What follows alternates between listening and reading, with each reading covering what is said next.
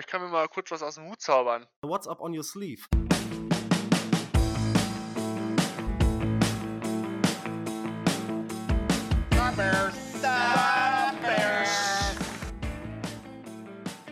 Bear Down und Merry Christmas.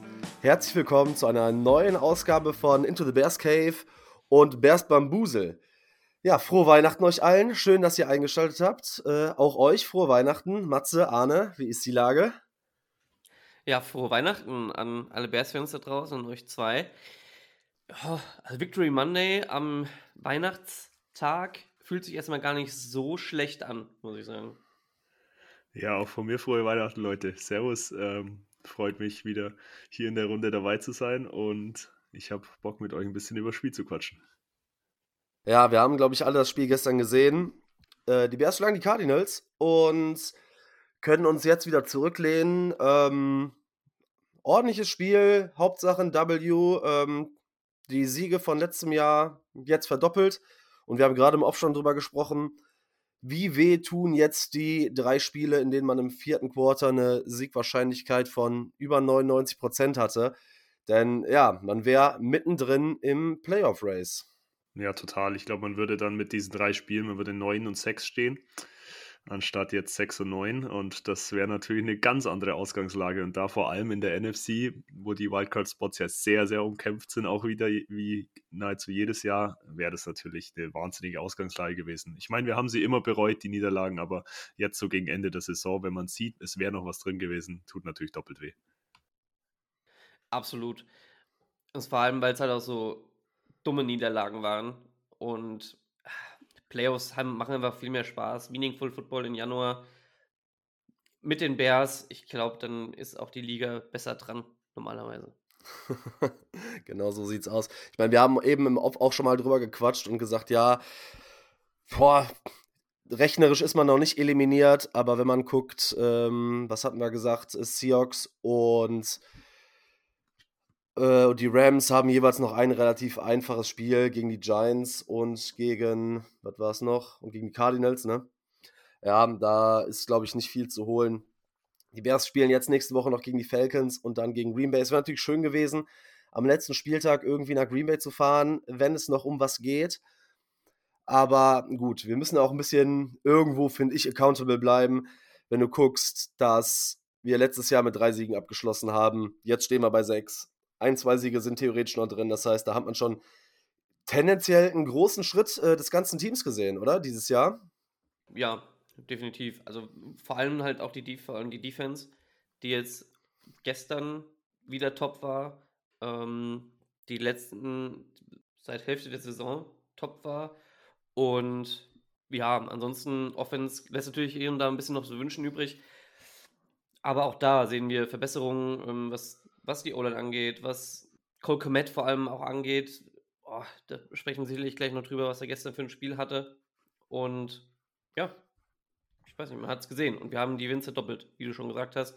Ich glaube, das, ist, das allein zeigt schon eine Verbesserung des Teams. Ja, ja dann würde ich einfach mal sagen, ja, äh, Matze, bitte, Matze.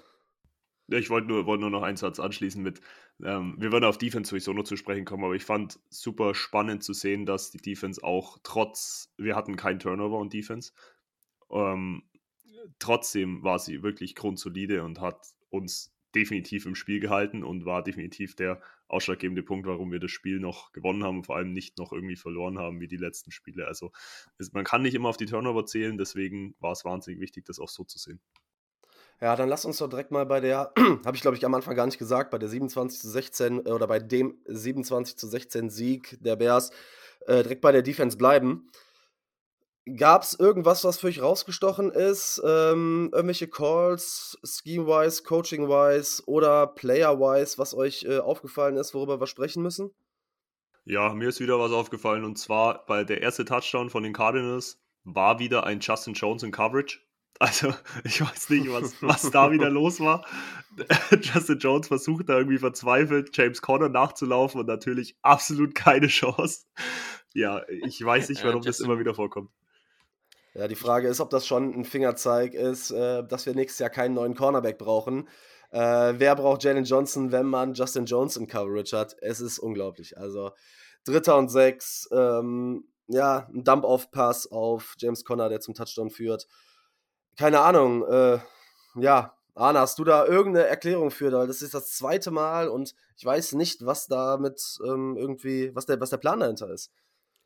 Ja, also natürlich sieht man, man will Justin Jones als Cornerback One etablieren, wie du schon gesagt hast. das ist die einzig logische Erklärung. Nein, keine Ahnung. Also, das ist ein absolut wilder Call. Vor allem, dass man es halt mit dem Defensive Tackle und nicht mit irgendwelchen Outside-Linebackern, die wir natürlich nicht haben, aber dass man versucht, halt den irgendeinen unserer D-Ends als Outside-Linebacker zu, äh, zu etablieren, wenn man dann schon jemanden in Coverage schicken will. Aber nein, das muss der Defensive Tackle sein, keine Ahnung. Können wir demnächst auch, weiß nicht, ja, Caro Santos vielleicht noch draufstellen als Linebacker oder so.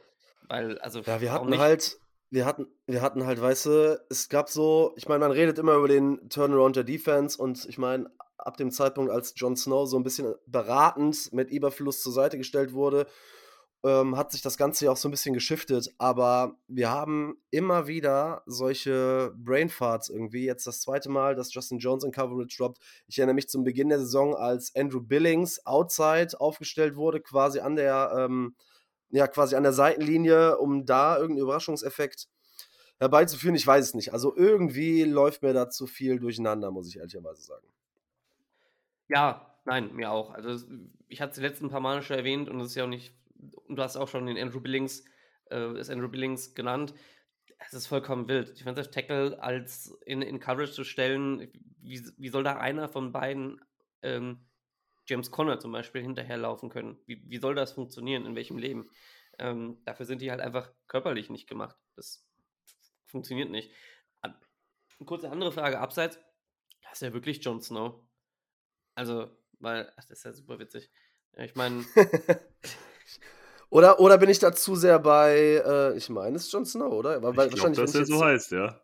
Ja, wenn ich, weil wenn ich jetzt parallel gucke, finde ich wahrscheinlich nur Game of Thrones. Ja, genau, das ist das. He knows nothing. Ich, es ist, ähm, ja, sieht man zumindest auf. bei denen, aber ansonsten funktioniert es eigentlich ganz gut. Also keine Ahnung.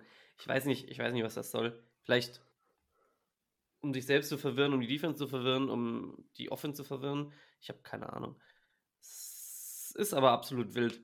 Phil Snow heißt er auch. Er ist Phil. einfach nicht Jon Snow, er ist einfach Phil Snow. Ja. ja. Aber dann passt ja, man muss dazu sagen, ja, sehr gut. Ja, äh, man muss dazu sagen, wir haben Montagmorgen 10 Uhr. Ich glaube, wir haben alle noch so ein Christmas-Hangover, so ein bisschen. Ich auf jeden Fall. Ich habe eben kurz in Matze schon drüber gequatscht. Ich hänge noch ein bisschen in den Seilen. Äh, gestern war spät, die Tage waren äh, sehr, sehr anstrengend. seht uns das nach. Aber ja, genau. Wir haben über die komischen Calls geredet. Nichtsdestotrotz ist es ja wieder so, dass die Defensive Fly gut funktioniert. Dexter hat immer wieder seine Flashes, fast ähm, auch den nächsten Sack in Folge gehabt, ganz äh, kurz davor gescheitert.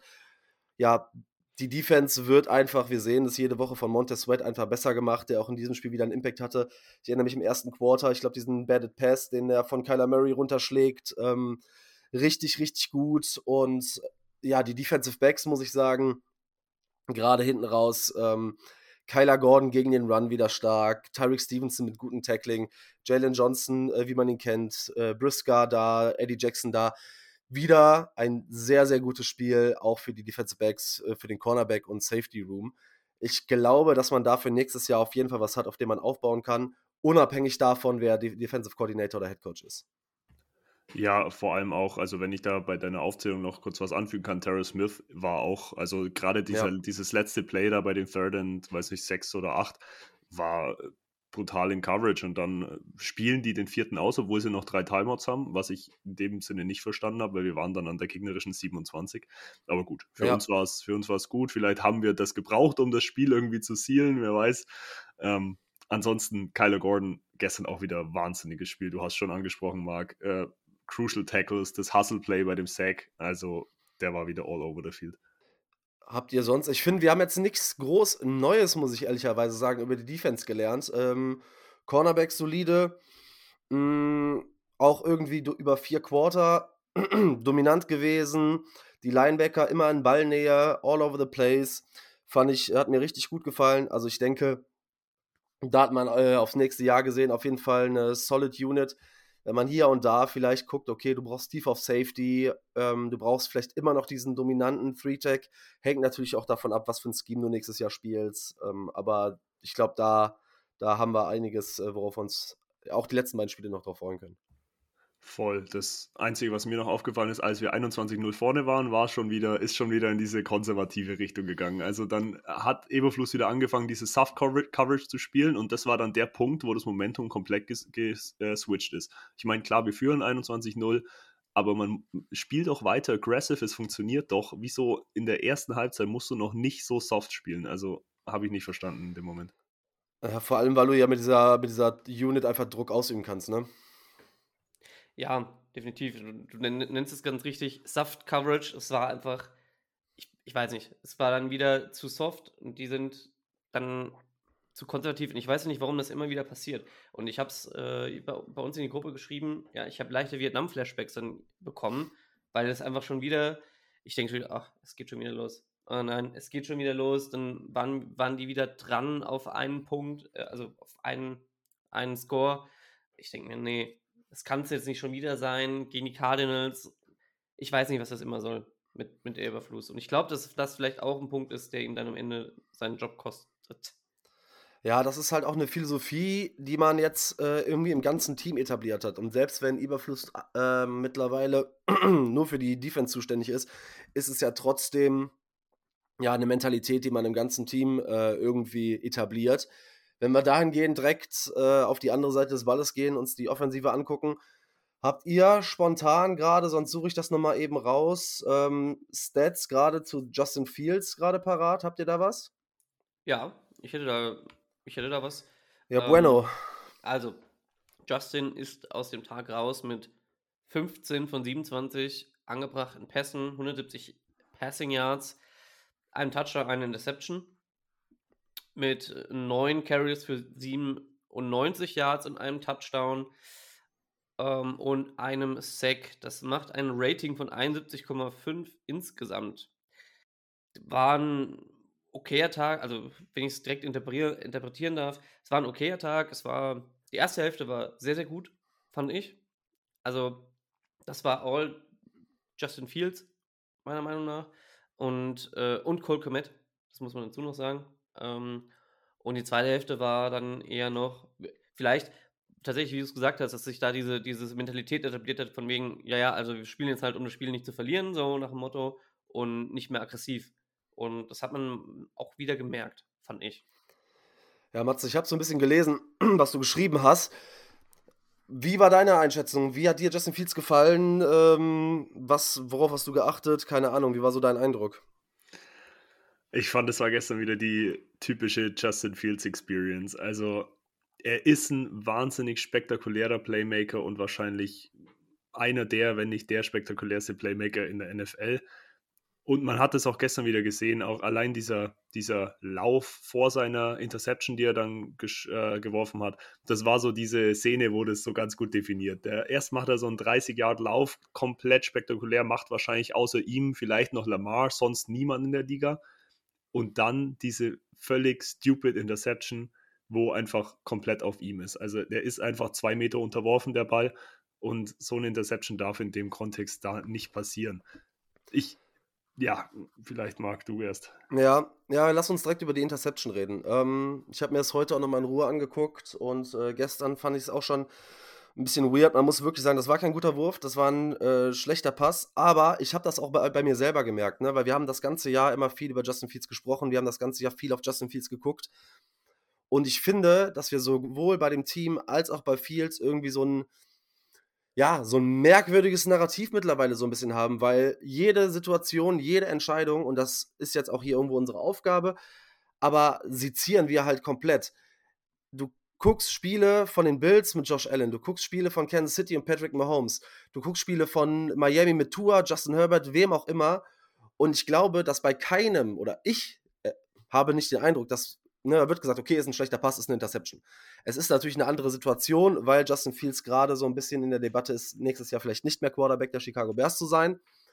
Aber ich denke halt auch, so, man hat diese Highs und diese Lows bei, äh, ich habe da mit Christian letzte Woche drüber gesprochen, man äh, sagt bei Josh Allen, okay, man lebt mit dieser unfassbaren Anzahl an Interceptions, aber man kriegt ja was dafür. Das ist bei Justin Fields auch so. Er hatte dieses richtig schlechte Play, der Ball ist unterworfen und ich glaube, er hatte auch DJ ähm, halbwegs offen oder man kann ne, zumindest antizipieren, ja. ihn dahin zu werfen. Das war kein gutes Play. So, aber wir brauchen nicht so tun, als ob irgendein Quarterback in dieser Liga jedes Spiel keinen Fehler macht. So, ich finde, da, da, ich weiß nicht, wie unser Anspruchsdenken mittlerweile ist. Genauso wie ich habe auch gelesen, liebe Grüße gehen raus an den Jan, äh, der getwittert hat, äh, hier so, dass es typisch wäre, wenn sich Siege wie Niederlagen anfühlen.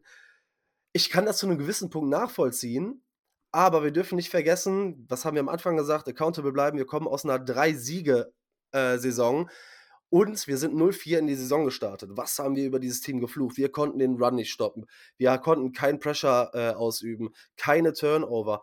Offensiv war gar nichts. Und ähm, jetzt ist man an einem Punkt und hat äh, sechs Siege. Man hat Flashes und man hat diese krassen Stupidities in der Offense zumindest limitiert. Ne? Ja, auf jeden Fall. Also ich stimme, stimme damit allem rein, was du sagst. Kein Quarterback ist je perfekt. Klar. Aber um ein bisschen Devil's Advocate da auch zu spielen auf der Seite, für Justin Fields war es aber wichtig, zumindest zu zeigen, und in der ersten Hälfte hat er das getan. Kein Turnover und hat richtig gut auch, finde ich, das Spiel kontrolliert und seziert. Aber in der zweiten Hälfte war halt nichts. Und ähm, das kann natürlich mit viel, hängt natürlich auch mit vielen Faktoren zusammen. Ja? Also wir brauchen jetzt nicht so tun, als legt das nur an Justin Fields. Cole Komet war raus. DJ Moore hat einen Off-Day, weil er sich am Anfang auch den, den, seinen Knöchel verletzt hat. Und das hat man, glaube ich, auch durch das Spiel zumindest bis zum Ende gemerkt. Und ähm, er war aber für wichtige First-Down-Catches und so, war er halt trotzdem da.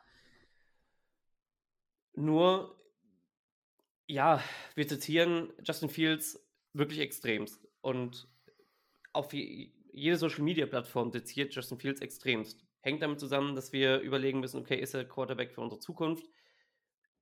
Erwartet man mehr? Ja. Man erwartet einen, vielleicht einen großartigen QB. Weiß nicht. Ja, ich, meiner Meinung nach ist Justin Fields ein Quarterback, mit dem man gewinnen kann. Man sieht es ja auch in, in vielen anderen Spielen, wo ähm, es nicht Justin der Grund war, dass wir verloren haben am Ende. Aber kann er ein großartiger Quarterback sein? Und das ist halt die Frage, die wir, die wir sehen müssen. Und ich weiß nicht, ob das halt dann so ausreicht, wie, wie es gespielt wurde. Am Ende des Tages ist ein Win-Win. Das ist mir, und mir ist das auch dann Wurst. Aber für Justin ist es halt, zumindest für uns, für die Fans wichtig gewesen, wäre es wichtig gewesen zu sehen, zumindest ein Team wie die Cardinals da ein bisschen mehr, mehr zu haben. Was für mich gestern noch ganz, ganz, ganz bezeichnend war in der Justin Fields-Thematik, ist, man hat seine Highs so wahnsinnig gut gesehen. Man hat gesehen, er hat einen wunderschönen Deep Ball. Er kann mit den Beinen machen, was sonst keiner kann in der NFL vermutlich. Aussetzen Lamar mal.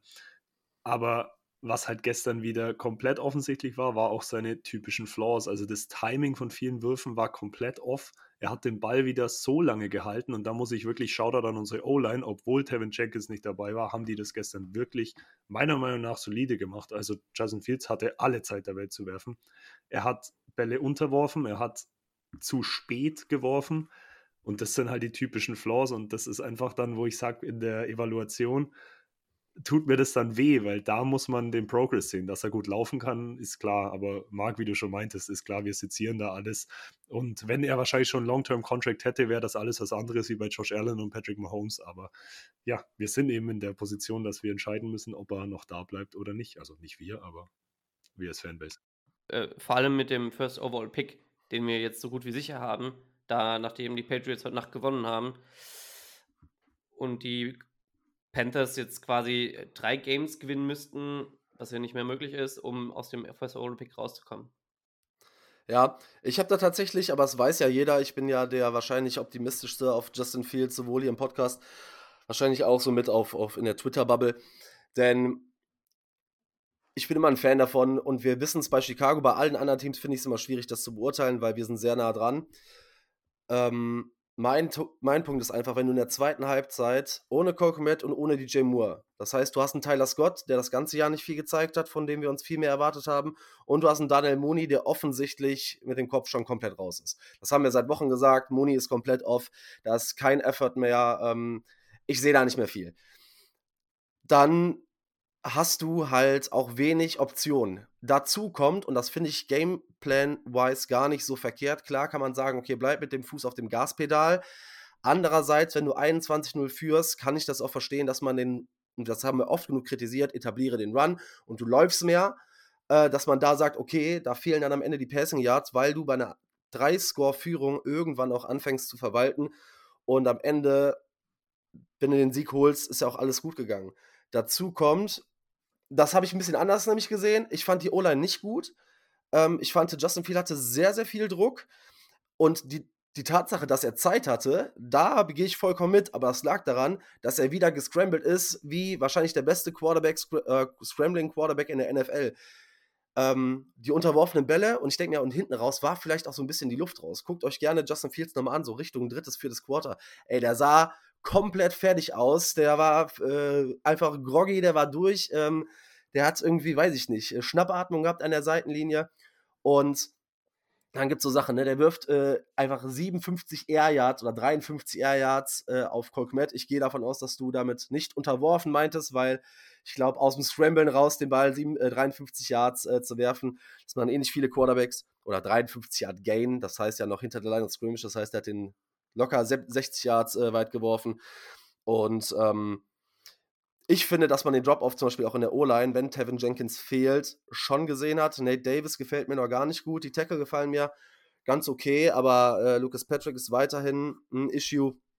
Und deshalb finde ich, dass man gesehen hat, dass wenn du Justin Fields Waffen an die Hand gibst und wenn wir jetzt noch einen kompetenten Playcaller hätten, dass du auf jeden Fall einen Playoff-Run mit dem hinlegen kannst und auch in den Playoffs Spiele gewinnen willst. Ich kann aber auch jeden verstehen und die Debatte verstehen, wenn man sagt, okay, wir haben den First Overall Pick und wir wollen auch diese Contract-Situation resetten, auf einen Rookie-Deal gehen. Ähm, ja, es ist eine schwierige Entscheidung für die Offseason und ich bin sehr, sehr froh, dass ich die nicht zu treffen habe also wir haben ja jetzt auch ex ex exzessiv in den letzten Folgen auch drüber geredet und wir werden es noch ein paar Mal tun. Es ist einfach, es ist einfach diese Entscheidung mit dem, wo viel zusammenkommt. Ich, ich liebe Fields, ich finde ihn richtig gut und er hat auch das Potenzial. Ich finde, ähm, jetzt auch mit noch einer Saison und so, da das doch doch alles ein bisschen zu entwickeln. Auch die, auch die Flaws, die er noch hat, die er vielleicht ab, die er vielleicht auch noch dann abstellen kann, die in meiner Meinung nach seiner Rookie-Season noch nicht so herausgetreten waren, teilweise, so wie, wie mit dem in indecisive sein zum Beispiel oder das Warten, bis die, bis die äh, Wide Receiver open werden. So. Das hat er in der Rookie Season besser gemacht. Das haben wir ihm vielleicht ein bisschen noch ausgetrieben. Aber äh, man muss dann die anderen Faktoren mit einbeziehen. Und ich würde Fields lieber behalten. Und ich, ich hatte es, glaube ich, auch schon mehrfach gesagt. Mein, mein Traum oder Top-Szenario ist, Fields zu behalten, und mit dem First Overall Pick vielleicht ähm, Marvin Harrison Jr. etc. oder einen zurückzutraden oder so und dann trotzdem ähm, Marvin zu draften, der wirklich Ausnahmetalent ist auf Wide Receiver, auch wenn immer gesagt wird, ja, die anderen Wide Receiver sind nicht so weit dahinter. Ähm, ich bin damit auch mit, denen auch zufrieden. Aber das wäre, glaube ich, ein, ein Prospekt, was uns noch auf jeden Fall noch weiter nach vorne bringen kann. Nur ist es halt, ja, Vertragssituation zurücksetzen, First Overall Pick und kannst du es dir leisten, nochmal auf einen, auf Quarterback zu verzichten, wo es bisher aussieht, dass die 25er Draft Class an Quarterbacks nicht so sein wird wie, diese, wie dieses Jahr oder nächstes Jahr. Nee, doch, ja, nächstes Jahr. Das sind alles Faktoren und du hast gesagt, ich bin froh, dass ich die Entscheidung nicht treffen muss und dass es ein äh, GM macht, wie Ryan Poles, der da hoffentlich ja, ich weiß nicht, ob es die richtige Entscheidung gibt, aber dann Entscheidungen treffen kann, die die Bears weiter nach vorne bringt. Ja, ich glaube, um das vielleicht kurz abzuschließen, ich glaube, wir sind da in einer ganz spannenden Situation und ich finde, man kann alles als Win-Win-Situation betrachten. Also man kann betrachten, ey, man bleibt mit Justin Fields und man baut ein wahnsinniges Team mit unfassbaren Waffen um ihn rum oder man draftet einen Quarterback, der auf jeden Fall Riesentalent hat und resettet das und kann dadurch dann das Team anders aufbauen. Deswegen, ich finde, wir sollten das als Win-Win-Situation sehen und nicht immer so negativ. Jetzt schauen wir mal. Jungs, ich wollte mit euch noch kurz über Lugetzi reden. Ich weiß nicht, wäre wahrscheinlich sowieso gekommen, aber das liegt mir so am Herzen. Es war gestern wieder, also 21-0 vorne. Ich dachte, ich muss ihn irgendwie loben. Also ich war schon so kurz davor, ey, ich muss irgendwie, ich muss ihn loben. Aber dann kamen wieder Aktionen. Einmal hat er, äh, war, war DJ Moore, der offensichtlich verletzt war, war Leadblocker oder sollte, sollte, eine, sollte blocken für Daniel Mooney. Er war offensichtlich verletzt, sein Knöchel hat komplett wehgetan und dann auf einmal soll er für Mooney blocken. Was ist das? Und dann die zweite Sache, wo ich noch ansprechen wollte, war diese Wildcat Formation bei einem Crucial ja, Third. Dritter, ja, Dritter ja, und Eins. eins ne? ja. Dritter und Eins, acht Punkte vorne und dann so eine Wildcard Formation mit Roshan, wo dann Tonjen ganz klar den Block auch misst, muss man auch sagen. Aber ja, fand ich ganz komisch wieder, was da veranstaltet wurde. Ja, aber ich, den, ich fand den Call per se mit Roshan, mit Roshan gar nicht so schlecht, äh, aber der Execute war halt scheiße. Ne? Also Blocking, du hast gesagt, Robert Tonja hat einen Block gemisst. Die, äh, ich glaube, Nick Davis oder Lucas Patrick haben jeweils auch einen Block gemisst und dann geht es natürlich ins Nirvana. Aber per se, ich meine, bisschen zu cute für meinen Geschmack, ja, aber es ist halt aber das ist so ein Play, das, wenn es ne? funktioniert, dann ja, aber pass auf, das ist genau das Thema. Wenn es funktioniert, reden wir nicht groß drüber. Aber aufgrund der Tatsache, dass wir jetzt schon relativ häufig gesehen haben, dass man versucht, irgendwie das Rad ständig neu zu erfinden und sagt, okay, ey, Khalil Herbert hatte einen überragenden Tag, du kannst auch einfach ganz norm also normal bei 1 rushen oder mal einen Quarterback-Sneak. Du hast einen großen, kräftigen Quarterback mit einer unfassbaren Mobilität, warum nutzt du das nicht? Ähm, Play-Action, weil der Run war so effektiv, die Cardinals haben immer wieder gerade bei den tiefen Pässen drauf gebissen. Und ich kann schon verstehen, dass man das äh, kritisiert. Und weiß ich nicht, wenn wir schon bei Luke Getzi sind, habt ihr ja nachher die, die Videos gesehen. Also erstmal die eine äh, Interaktion zwischen Justin Fields und Luke Getzi, wo Justin Fields geil. offensichtlich abgefuckt war. Ich weiß, wir haben noch keine Infos, was es war. Ne? Wir wissen, ich weiß auch nicht, ob da noch was kommt. War es, dass der Playcall nicht schnell genug kam? dass der äh, Playcall Justin Fields nicht gefallen hat. Ähm, was glaubt ihr, was war da los und ähm, wie, wie fandet ihr die Situation wie, oder wie interpretiert ihr die äh, Reaktion von Justin Fields, der ja eigentlich nur nachdem er Touchdowns oder Big Plays auflegt, so emotional im Spiel äh, aus sich geht, er sonst sehr, sehr ruhig und konzentriert auf dem Platz ist?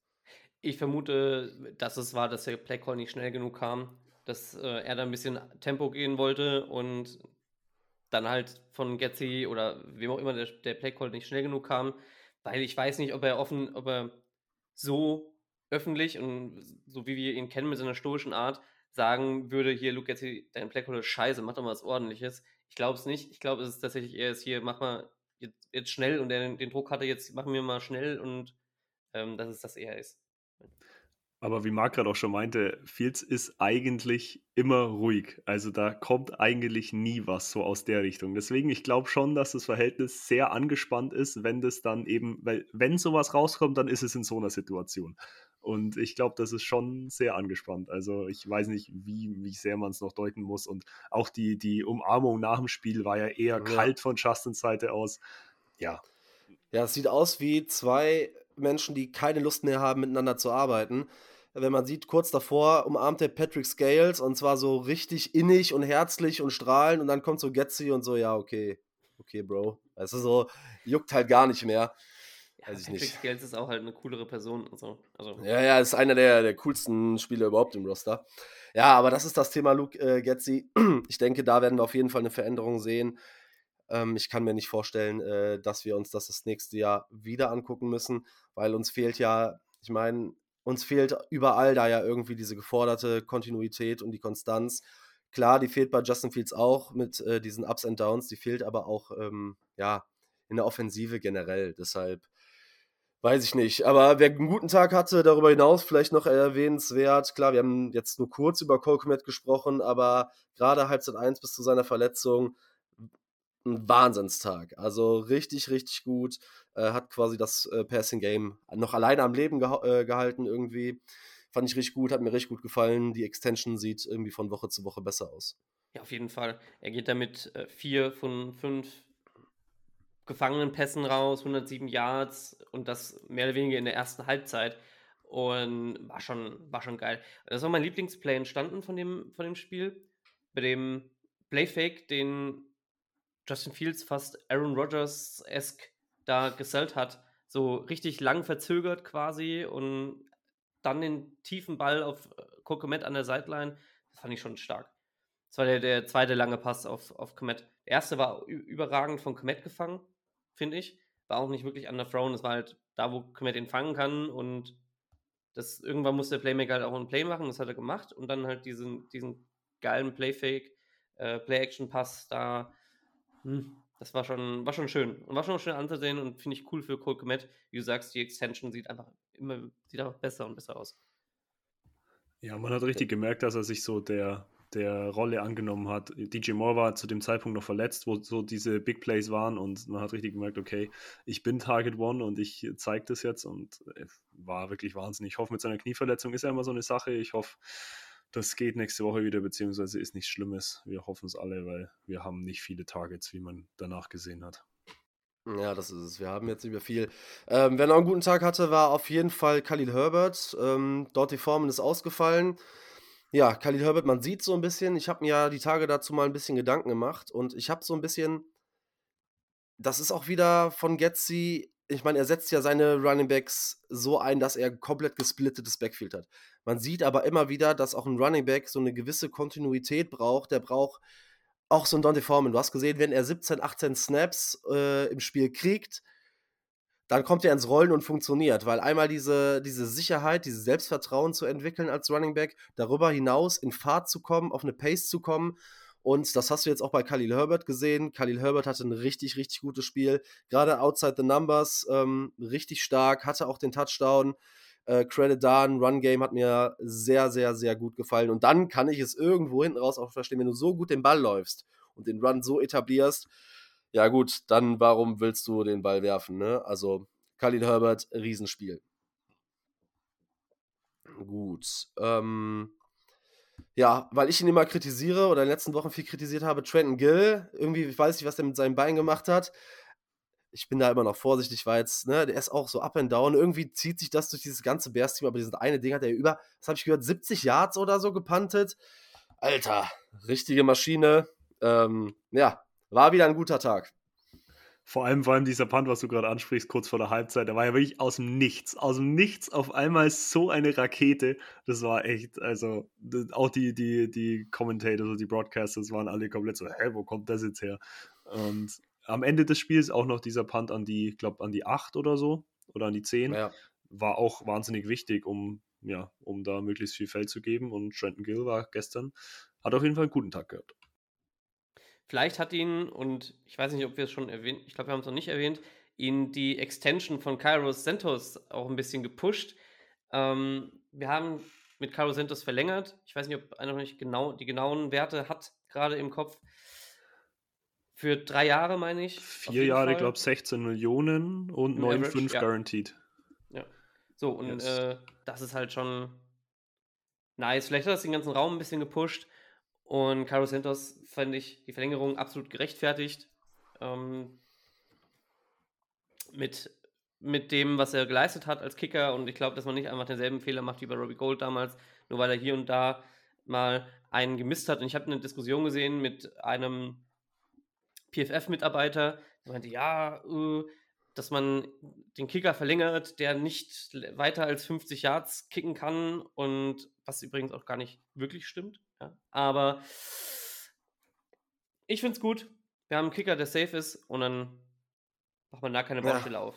Grüße gehen raus an Timo, ja, Timo von PFF, Timo Riske.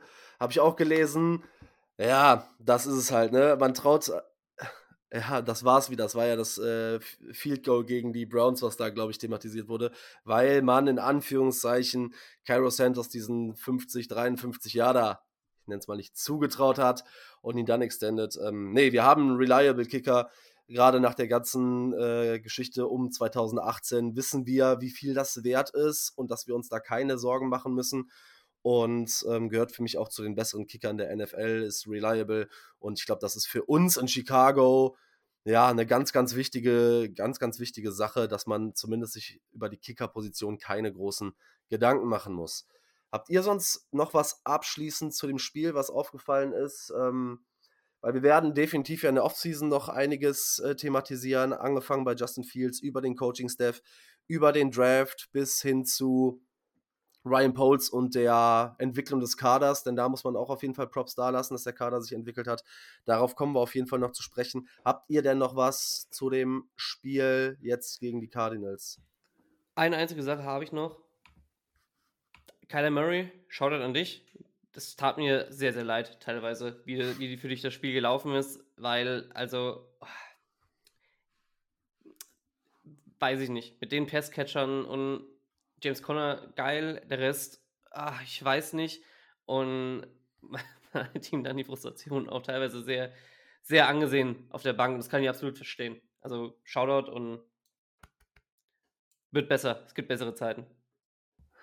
Ja, ich habe auch noch einen abschließenden Gedanken und zwar zu unserem ja, ganzen Season-Leidenskind Arne Mooney. Ich meine, äh, DJ Moore out oder äh, einfach sichtlich verletzt, Cole Kmet out und es ist trotzdem so, dass Darnell Mooney zwei Receptions für fünf Yards hat. Also, wenn er dann nicht gefeatured wird, äh, wann dann, soll es dann passieren? Also, ja. Ja, ich, ich meine, wir haben es ja die letzten Wochen gesehen, ne, dass ja teilweise schon versucht wird, ihn mehr ins Spiel zu bringen, aber ich glaube, nach der ganzen Situation, dass er so viel im Blocking mit seiner Statur eingesetzt wird und ähm, dass er auch eine gewisse Frustration und das, ich meine, ich finde eh, dass er nicht seinen Stärken nach eingesetzt wird, weil wir haben gesehen, er war schon ein 1000 Yard Receiver und ich würde ihm niemals auf einmal die Qualität absprechen. Ähm, aber für mich weiß ich nicht, äh, Verbleib wird immer unwahrscheinlicher. Vielleicht mit einem neuen Coaching-Staff, neuen Quarterback eine andere Situation. Aber er spielt natürlich auch nicht gerade, ja, um Argumente für sich zu machen, um in seinem Contract hier einen Vertrag zu kriegen ich glaube, mehr als ein Wide Receiver 3 Vertrag wird es am Ende nicht werden. Und je nachdem, wie sein Asking ist für, für seinen Contract, ja. Ich weiß aber auch nicht, ob man ihn dann in Chicago behalten will, weil die Frage ist halt, okay, wenn du, du musst halt dann früh einen Receiver draften, weil sonst hast du DJ Moore und dahinter Tyler Scott. Und das ist vielleicht dann doch ein wenig dünn und das vergisst man ja so schnell, ne? Ja, ähm, ich, also ich persönlich werde wahrscheinlich aus Zeitgründen jetzt zu Weihnachten keine große äh, Falcons-Preview mehr machen. Ich weiß nicht, wie sieht es bei euch aus? Haut ihr da noch was raus? Ja, ich denke, wir werden, uns, werden da noch irgendwas raushauen. Ähm, später die Woche. Wenn wir, wenn, also natürlich, wenn wir es zeitlich schaffen, weil zwischen den Jahren ist immer ein bisschen viel. Das ist, denke ich, bei allen so. Aber ich denke schon, Mathe, ich glaube, wir kriegen das hin. Ja, wir kriegen es hin. Also wir schauen, ob wir noch einen Gast dazu bekommen. Ansonsten machen wir es halt zu zweit oder zu dritt, je nachdem. Ähm, ja, also ich denke, da wird auf jeden Fall was kommen bei uns. Ja, wird auf jeden Fall nochmal interessant. Am Anfang der Saison haben wir so ein bisschen gesagt, äh, Worst-Case-Matchup, weil Run-Heavy und unsere Run, äh, Rushing-Defense war nicht gut. Das hat sich alles so ein bisschen gedreht. Tyler Heinecke wieder an der Center. Hm, ich habe mir gerade mal das letzte Spiel so ein bisschen angeguckt. Die haben natürlich die Colts jetzt mit 29-10 in Indianapolis äh, weggeblasen. Stehen 7-8. Ja, Bijan Robinson, Tyler Algier, äh, Cordero Patterson, ich habe mir mal angeguckt mit 12, 9 und 7 Carries. Also da ist nichts mit äh, Top, äh, Top Superstar Bijan Robinson, zumindest mit dem Featuring-Anteil. War aber auch äh, Receiving Leader mit 50 Yards. Der Ball wird gut verteilt, glaube ich, in der Atlanta Offense. Aber vielleicht auch ein ganz interessantes Topic, weil ja potenziell äh, Atlanta immer so als Trade Target für Justin Fields gehandelt wird. Ähm, ich bin mal gespannt, ich höre auf jeden Fall bei euch rein und dann, äh, und dann gucken wir mal weiter. Ich weiß nicht, wenn ihr noch was habt, ich bin sonst, glaube ich, durch und verabschiede mich in die Feiertage und bin dann raus. Ja, nein, ich habe auch nichts mehr. Außer vielleicht, eine Sache noch mit der Run, die du hast angesprochen mit den, mit den Falcons. Wir haben die Cardinals unter 93 Running, Rushing Yards gehalten. Das nur noch mal dazu. Die, die Wochen davor hatten sie um die 250. Ähm, ich glaube, das sieht ganz gut aus gegen die Falcons. Das mal vorweg für die Preview genommen. Jetzt aber wünsche ich frohe, frohe Feiertage, ähm, die auch mag. Und schöne, schöne Tage noch mit der Familie und ich hoffe, dass sie nicht zu stressig werden. Genießt es, habt einen guten Rutsch ins neue Jahr. Schaut bei der German Bass Cave vorbei. Sind wir jetzt alle übrigens Mitglied. Ja. Ähm, schaut auch beim Merch vorbei. Der sieht auch ziemlich nice aus. Und ja, sonst schöne Feiertage, schöne Woche Haut rein, bear down. Ich kann mich dem nur anschließen. Schöne Feiertage, schöne Zeit, schönen guten Rutsch ins neue Jahr und wir hören uns. Bear down. Bear down.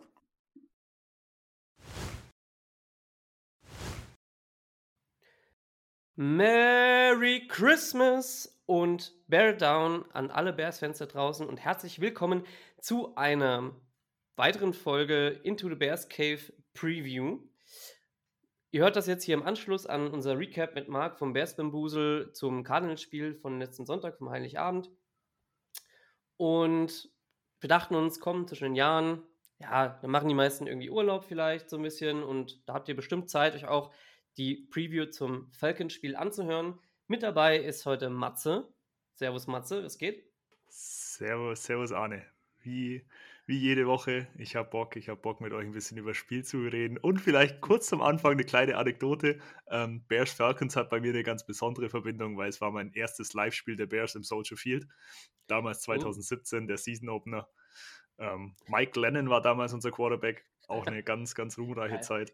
Und wir haben dann im Endeffekt 23-17 23-17 verloren und haben es einfach die letzten paar Sekunden nicht mehr geschafft, einen Touchdown zu scoren, obwohl wir in der Red Zone waren. Deswegen Bears Falcons bei mir immer ein besonderer Platz im Herzen und ich freue mich. Alles klar. Und natürlich sind wir nicht allein. Wir haben uns auch einen Gast wieder reingeholt, der sich mit den Falcons wahrscheinlich etwas besser auskennt als wir.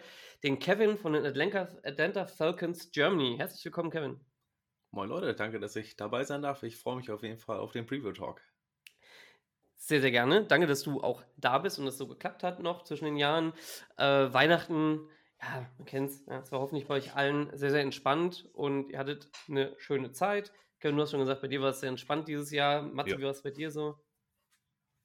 Ja, auch alles easy. Also gemütlich mit Familie, kein Stress und sehr entspannt. Ja, aber bei mir auch. Also dieses Jahr war echt entspannt. Ähm, ist ein bisschen was weggefallen, auch Corona-technisch und krankheitstechnisch. Also nicht bei mir, aber von der restlichen Familie. Da war, hat sich alles ein bisschen auseinandergezogen. Nicht wie sonst, wo man zu jeder Familie und jeden Verwandten irgendwie hin muss. Das hat ganz gut funktioniert. Aber ohne Umschweife, glaube ich, gehen wir einfach mal in die Materie. Kevin, wie, also wir sprechen immer so, wenn, wenn wir die Preview-Folgen machen, am Anfang so ein bisschen über euer Team, über das Team vom Gast. Wie sieht eure Saison aus? Wie ist es bisher gelaufen? Quarterback-technisch habt ihr ja doch auch ein paar Runden gedreht, so nach dem Motto. Und sehr interessant finde ich auch, wie sich Bijan Robinson momentan schlägt, den ihr recht hoch gedraftet habt, doch auch dieses Jahr. Vielleicht kannst du uns da einen kurzen Einblick geben. Also ich sag mal, unterm Strich die Saison natürlich irgendwie enttäuschend äh, für, für uns alle, haben uns natürlich äh, sehr viel Hoffnung gemacht, haben gedacht, dass äh, wir auf jeden Fall in die Playoffs kommen. Das war dann, oder es ist, ist sehr wahrscheinlich nicht der Fall. Das muss man, muss man ganz klar so sagen. Das äh, Experiment mit Ritter ist dann so bis nach hinten losgegangen. Ähm, nichtsdestotrotz, also ich fand es gut, äh, wie das, dass wir es probiert haben. Ähm, ja gut, dass er es jetzt nicht ist, das kam ja leider vor der Saison nicht an. Vielleicht ein bisschen, ja, bisschen zu optimistisch reingegangen, ohne einen konsequenten Backup und ohne äh, Quarterback-Battle quasi im äh, Trainingscamp. Daraufhin ja, ist die Saison so ein bisschen in die Brüche gegangen, sag ich mal. Ähm, Bijan jetzt wieder ein bisschen besser geworden, aber es äh, steht und, und fällt halt mit unserem Headcoach, mit unserem Playcaller. Da äh, scheiden sich auch die Geister gerade bei uns in der Community, ob das jetzt so alles gut ist oder nicht so gut, was er macht. Ähm, unterm Strich auf jeden Fall sehr enttäuschend, muss man sagen. Und äh, unser Owner war ja auch schon nicht, nicht so glücklich und hat jetzt quasi die letzten drei Spiele sind so Endspiele für den Coach, ob das jetzt reicht oder nicht für nächstes Jahr dann. Euer, ganz kurz für die Bears-Fans draußen, die meisten werden ihn kennen, aber es ist ja Arthur Smith, der war vorher bei den Titans als ja. OC, so ich weiß. Wie lange habt ihr, ist jetzt sein zweites Jahr oder sein erstes? Das ist das dritte. Das dritte Jahr, das ja, dritte Jahr schon, okay. Jahr. Deswegen ähm, zweimal 7-10 und jetzt, äh, naja. Ja, ja. Ähm, also, das, ich meine, so ganz aus dem Rennen seid ihr ja nicht raus. Ihr seid ja recht eng noch bei euch in der Division, was zumindest die ersten drei angeht. Ähm, die Panthers, da wollen wir nicht drüber reden. Das ist für uns Bears-Fans eigentlich ganz cool, dass es, so, dass es so gelaufen ist mit den Panthers. Ähm, aber ich meine, damit ihr noch in die Playoffs kommt, müsste ja doch noch einiges passieren, oder? Ja, also wir müssten ja sowieso alle Spiele gewinnen jetzt gegen euch und dann nächste, äh, doch nächste Woche ist das gegen die Saints. Ähm, Und dazu, ich weiß nicht, wie die Szenarien sind. Also die Bucks müssten alles verlieren, die Saints eh, genau, also ebenso, damit wir in der Division Hop gewinnen. Und sonst geht das auch noch über die Wildcard. Da bin ich mir jetzt aber nicht sicher, ob wir mit Rams, Seahawks, äh, Packers, wie das da aussieht mit den Tiebreakern. Äh, also in jedem Fall müssten, müssten wir immer alles gewinnen und ich glaube, da gibt vielleicht nur eine zehnprozentige Chance, dass irgendwie der Rest dann halt verliert. Und, ja, ja, ja. ja. also, also ich habe gerade mal kurz geschaut, gegen die Packers hättet ihr einen Tiebreaker, weil ihr Head-to-Head mhm. gewonnen habt. Äh, wenn ihr einen gleichen Record habt natürlich, das ist entsprechend, ich, aber ich, ich, bin mit dem, diesen Head-to-Head-Regeln oder mit den Tiebreaker-Regeln von der NFL ist sowieso immer ein bisschen, alles ein bisschen schwammig, wenn ich das, wenn ich das so sagen darf. Ich kann das nicht mehr. Ich meine, es ist ja der Record und dann glaube ich, Head-to-Head, -head, dann wie es in der Division gelaufen ist, dann der generelle und so weiter. Ja, egal. Auf jeden Fall, ich drücke euch die Daumen, dass es vielleicht doch noch funktioniert. Es wäre ja eigentlich ganz schön, wenn das, äh, wenn das bei euch noch klappen würde. So knapp, wie es jetzt momentan ist. Aber ansonsten, ja klar, ist es im Jahr 3 ähm, dann eher doch ein Regression zu sehen, eher schade, oder? Ja, ja, sowieso. Also gerade in der Offense ist ja eigentlich das, das Schlimmste. Also Arthur Smith als äh, Offensive Coach, äh, der sein Leben lang da gearbeitet hat, da hat man natürlich viel mehr erwartet, auch was sein Play Calling angeht, was sie vielleicht auch äh, die, die Benutzung, sag ich mal, das Einsetzen seiner Skill Player, da ist auch nicht so äh, zufriedenstellend. Und das Einzige, was wirklich heraussteht, ist die Defense. Das ist richtig, richtig stark, was wir da machen. Ich glaube, wir haben ja überall eigentlich eine Top 10 Defense. Ähm, äh, ungewohnt für uns, kennen wir eigentlich überhaupt nicht, aber ist mal ein bisschen, bisschen was anderes. Von daher äh, das auf jeden Fall sehr, sehr positiv mit Ryan Nielsen als äh, neuen DC dann auch. Ja, aber wie gesagt, offensiv ist das äh, sehr, sehr schwach. Ja, ihr spielt ja, ihr spielt ja nach unserem Spiel noch, wie du meintest, gegen die, gegen die ähm, Saints. Saints. Genau, gegen die Saints und die Bucks spielen noch gegen die Saints und die Panthers. Ja, ich glaube, ich glaube, die Bugs sind ziemlich im Aufwind. Ich glaube nicht, dass da, also irgendwie sehe ich es nicht, dass die da, da noch irgendwas liegen lassen. Obwohl, ich muss sagen, die Panthers irgendwie letzte Woche gegen die Packers sahen sie schon ganz gut aus. Also vielleicht ist da noch was drin. Ich würde es euch auf jeden Fall gönnen. Ihr kommt ja mit Rückenwind aus dem letzten Spiel. 29-10, ja. doch ziemlich deutlich gegen die Colts gewonnen. Was ist denn, was ist da richtig gelaufen für euch?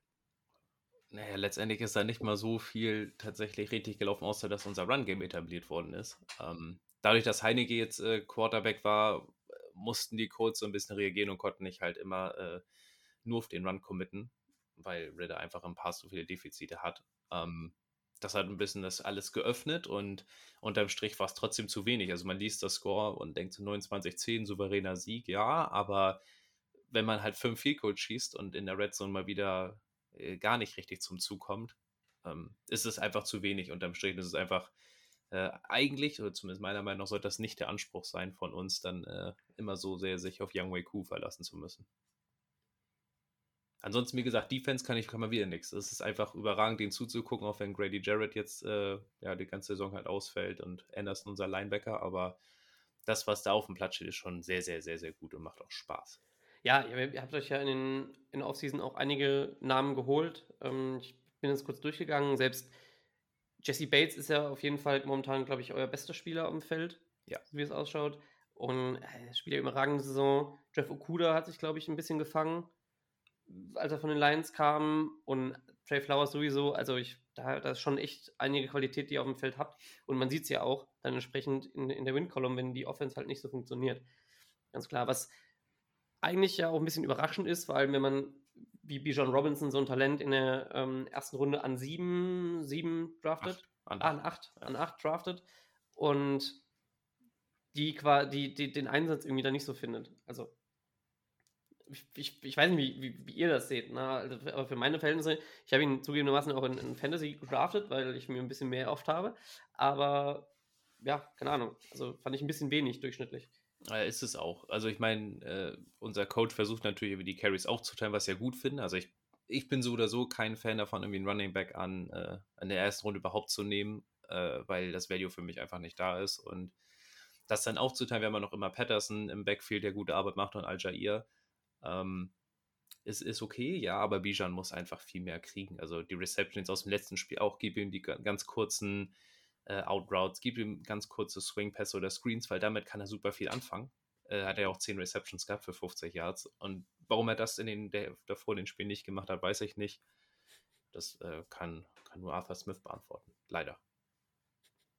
Ja, ihr habt ja mal kurz abseits davon einen alten Bekannten von uns bei euch im Front Office, den Herrn Ryan Pace, den Herrn Pace, und ähm, habt auch einige unserer ja, ehemaligen Spieler doch auch noch, auch noch geholt. Ähm, ja, weiß ich nicht. Äh, ich, ehrlicherweise, ich weiß gar nicht, wo ich, wo ich hin wollte. Ja, ich wollte einfach nur Ryan Pace erwähnen. Ähm, aber ja, sonst, ansonsten, ich finde es schade, ehrlicherweise, weil ich mir doch schon mehr oft habe. Ich glaube, ihr, vor allem ihr ja mhm. sowieso mhm. nach, den, nach den Saisons vorher.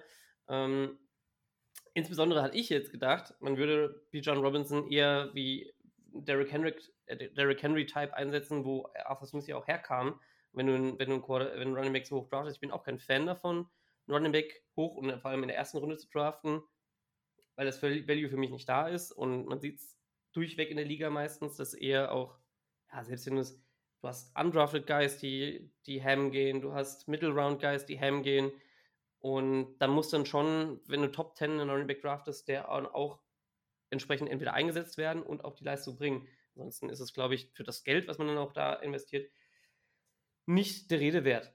Naja, äh, danke für den kurzen Überblick. Ich würde jetzt direkt mal so reingehen ins Spiel.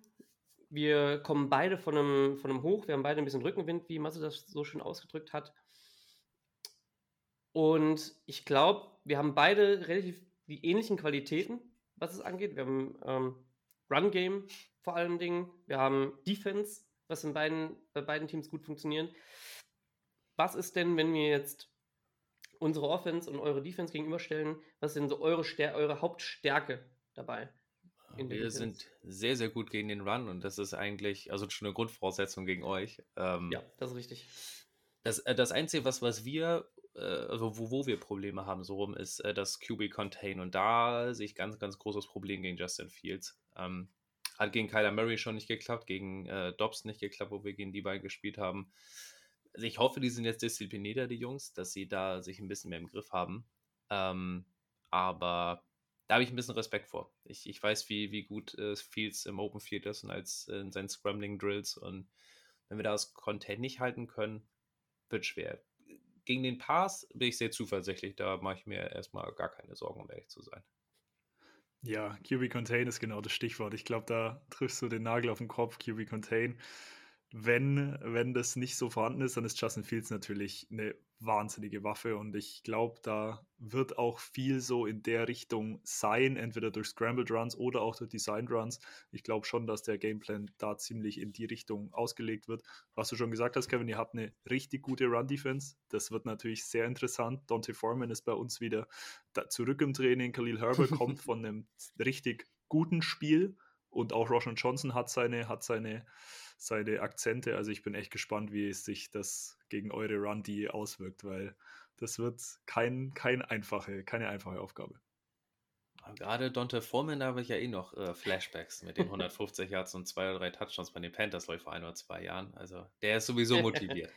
ja, das glaube ich auch. Und vor allem, wenn jetzt von einer, von einer Injury wieder zurückkommt, ja. das haben wir ganz gut zu sehen. In der Passverteidigung, euer, euer Pass Rush sah bisher, glaube ich, ganz ordentlich aus, selbst auch ohne äh, Grady Jarrett. Und Jesse Bates mit sechs Interceptions bisher im Jahr. Ich glaube, da haben wir uns auf einiges einzustellen, insbesondere wenn Cole Komet nicht spielen kann, der ja mit dem Knie verletzt ist momentan. DJ Moore müssen wir halt noch abwarten, wie das funktioniert. Aber ich glaube, man muss dann eher über, über Justin Fields auch rennen, vielleicht. Ich, wie sieht denn eure Passverteidigung in dem Moment dann aus? Also generell muss man gucken, ich weiß nicht, wir rotieren seit drei Spielen relativ heftig in der Secondary, weil äh, Okuda verletzt war oder angeschlagen mhm. war. Der hat jetzt immer weniger Snaps gekriegt, dafür unser Rookie Clark Phillips macht einen sehr guten Job. Im Safety haben wir auch einen siegtoten Rookie mit Helms, der momentan äh, Grant und davor Hawkins den Rang abgelaufen hat. Aber äh, wir spielen ja sehr viel Nickel-Packages und ich glaube, das wäre gar nicht so schlecht gegen Fields, dass man vielleicht einen Safety nochmal mehr auf dem Feld hat, dass man ein bisschen mehr äh, Geschwindigkeit aufs Feld bringt. Ähm, generell ist es natürlich äh, trotzdem schwer. DJ Moore kennen, kennen wir auch in- und auswendig. Der hat bei den Panthers natürlich schon sehr gut abgeliefert. Äh, ich glaube, wenn AJ Terrell aber da äh, einen guten Tag erwischt oder wie immer gut spielt, dann sollte das neutralisiert werden. Und da muss man das halt in, an eurer Stelle einfach in die Hände von Fields legen und gucken, wie, wie gut er damit klarkommt. Wenn wir das Contain nicht halten können, dann äh, wird das ein langer Tag für unsere Defense, ja. Ja, das, ähm, ja, andersrum wird es auch ein langer Tag für uns wahrscheinlich in der Offense. Ich meine, wir wollen natürlich Pass-Game sehen, einfach um Justin Fields vielleicht dann noch ein bisschen weiter mhm. zu evaluieren und zu gucken oder auch den Trade Value ein bisschen zu erhöhen, je nachdem, wie das, wie das im Endeffekt ausgeht. Können wir aber später nochmal drauf zurückkommen. Schauen wir mal auf die Flipside. Auf eure Offense, unsere Defense. Also unsere Defense ist auch äh, Top Rushing Defense. Hat sich sehr stark entwickelt, auch in der Pass Defense jetzt in den letzten Spielen.